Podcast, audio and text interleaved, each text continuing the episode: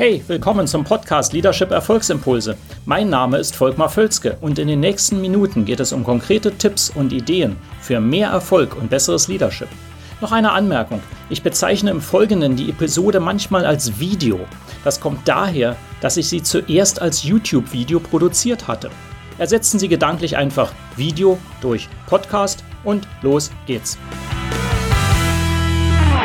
Willkommen zu einer weiteren Episode heute ein spannendes Thema, jedenfalls aus meiner Erfahrung. Und zwar, ähm, wir haben zu wenig Teams in Unternehmen. Wir haben stattdessen zu viele Gruppen und Komitees. Ja?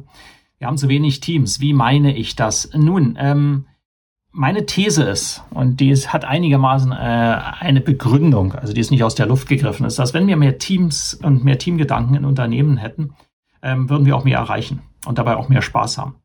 Es ist einfach so, dass wir zu viele Gruppen haben und äh, es ist ein riesiger Unterschied. Und was ich das Bemerkenswerteste finde, und da will ich keinem zu sehr auf die Füße treten, vielleicht tue ich es ja doch, gerade in Geschäftsleitungen sehe ich häufig Gruppen beziehungsweise Komitees, aber nicht wirklich ein Team.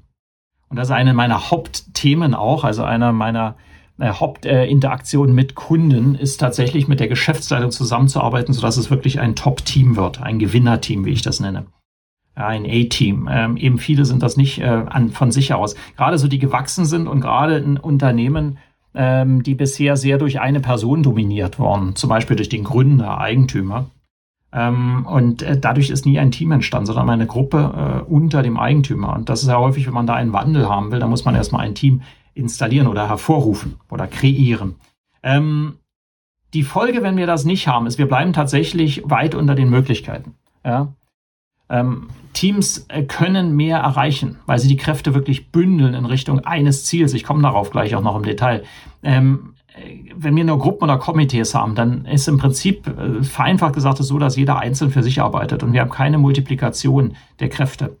Ja, und deswegen bleibt es unter den Möglichkeiten. Wir verschenken einfach Potenziale. Es kann trotzdem gut gehen. Ein Unternehmen kann lange so existieren.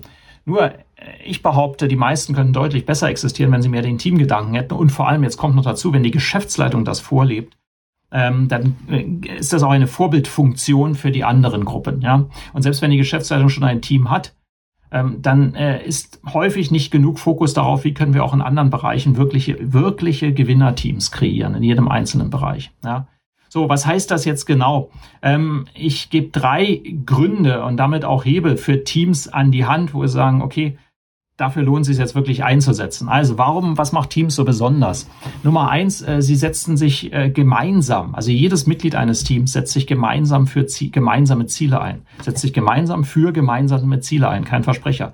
Ja, wir alle tragen gemeinsam ergänzend zueinander ähm, dazu bei, dass wir gemeinsam festgelegte Ziele erreichen. Ja. Und das ist eben nur in Teams so, in Gruppen eben nicht. Ne? In Gruppen können wir sagen, okay, im Prinzip hat jeder seine eigenen Ziele. Wir koordinieren uns nur irgendwie, dass die sich nicht widersprechen. Das ist ein ganz anderer großer Unterschied. Ja? Kennen vielleicht den Unterschied zwischen äh, Team und Gruppe aus dem Sport. Eine Läufergruppe ist eine Gruppe, weil wenn es nicht ein Staffellauf ist, ähm, äh, jeder einzeln seine Zeit misst. Die können trotzdem zusammenlaufen ja, und sich abstimmen ja, und das Tempo anpassen und solche Sachen. Hm, ist eine Gruppe. Ein Team ist halt wirklich ein Sportsteam, was nur gemeinsam ein Ziel erreicht, wie klassisch der Mannschaftssport halt ist. Mannschaft gleich Team. Ja, das ist eine. Fokus auf gemeinsame Ziele, das bekommen sie sonst nicht so gut hin. Ja, weil sich keiner für die Gesamtheit des Teams verantwortlich fühlt.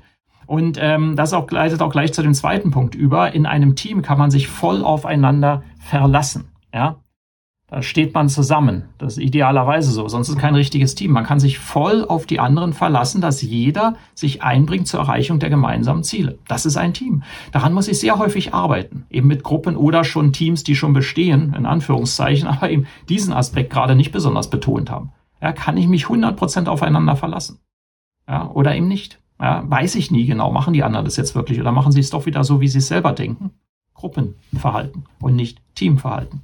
Ja, ich muss mich darauf verlassen können. Sie können das immer im Mannschaftssport sich visualisieren, egal ob Sie jetzt Fußball nehmen oder was anderes. Sie müssen sich darauf verlassen können, dass jemand auf einer Position seine Rolle spielt. Das ist einfach so, sonst funktioniert das nicht. Und dort sein Bestes gibt und im Sinne der Gesamtheit. Es kann nicht sein, dass der Torhüter sagt, oh, jetzt habe ich eigentlich keine Lust mehr hinten drin zu stehen, das ist langweilig, ich gehe jetzt mal in den Sturm. Äh, funktioniert einfach nicht. Das ist kein Teamgedanke. Das wäre Gruppengedanke. Dann würde er sich selber optimieren. Vielleicht schießt er sogar vorne ein Tor und das wäre dann eine Rechtfertigung, dass es ja gut ist. Ja. Verstehen Sie verstehen hoffentlich äh, die, die, die, die Analogie.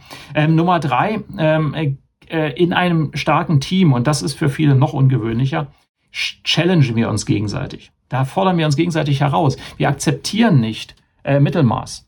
Ja? Wenn ich sage, okay, ich habe doch das hier gemacht, einen Tag zu spät, aber es geht ja doch noch, sagen wir, nein, ist nicht akzeptabel. Wir challengen uns gegenseitig, dass wir mehr erreichen können. Das machen Top-Teams. Ja? Und das spricht dafür, dass sie eben mehr Teams haben. Und gerade jetzt, wenn Sie Geschäftszeitung anschauen, können Sie immer auf einer Skala 1 bis 10 bewerten. Das sind ja nur drei Kriterien, die ich hier in der Kürze der Zeit bringe, aber das sind drei sehr, sehr wichtige. Erstens äh, sind die gemeinsamen Ziele völlig klar. Dazu können Sie die Übung machen. Jeder schreibt mal für sich die drei Ziele auf und dann hängen Sie die mal an die Wand. Mal sehen, ob da alle, bei allen die gleichen kommen. Ich behaupte nicht, immer wenn ich die Übung mache, kommen da nicht dieselben Ziele von jedem. Ja, das ist immer schön. Äh, zweitens, man kann sich voll aufeinander verlassen. Dann können Sie immer sagen, gibt es Episoden, wo Sie äh, sich vielleicht nicht voll aufeinander verlassen können. Und Nummer drei, Sie challengen sich wirklich gegenseitig. Inwieweit findet das statt? Ich sehe das eben auch viel zu wenig. Also, ich hoffe, das äh, hilft etwas weiter. Sie können ja je nachdem, wenn eine Möglichkeit ist, das mal kommentieren. Ansonsten auch gerne den Kanal abonnieren, wenn Sie das sehen oder hören als Podcast oder sehen auf YouTube oder woanders. Und ähm, eben gehen auch gerne mit mir in Kontakt. Äh, freue ich mich auch immer drüber. Also, bis zum nächsten Mal. Hat Ihnen diese Episode gefallen? Dann vergessen Sie nicht, den Podcast zu abonnieren und teilen Sie ihn auch gerne mit anderen, sodass mehr Leute davon profitieren können. Also, bis zum nächsten Mal.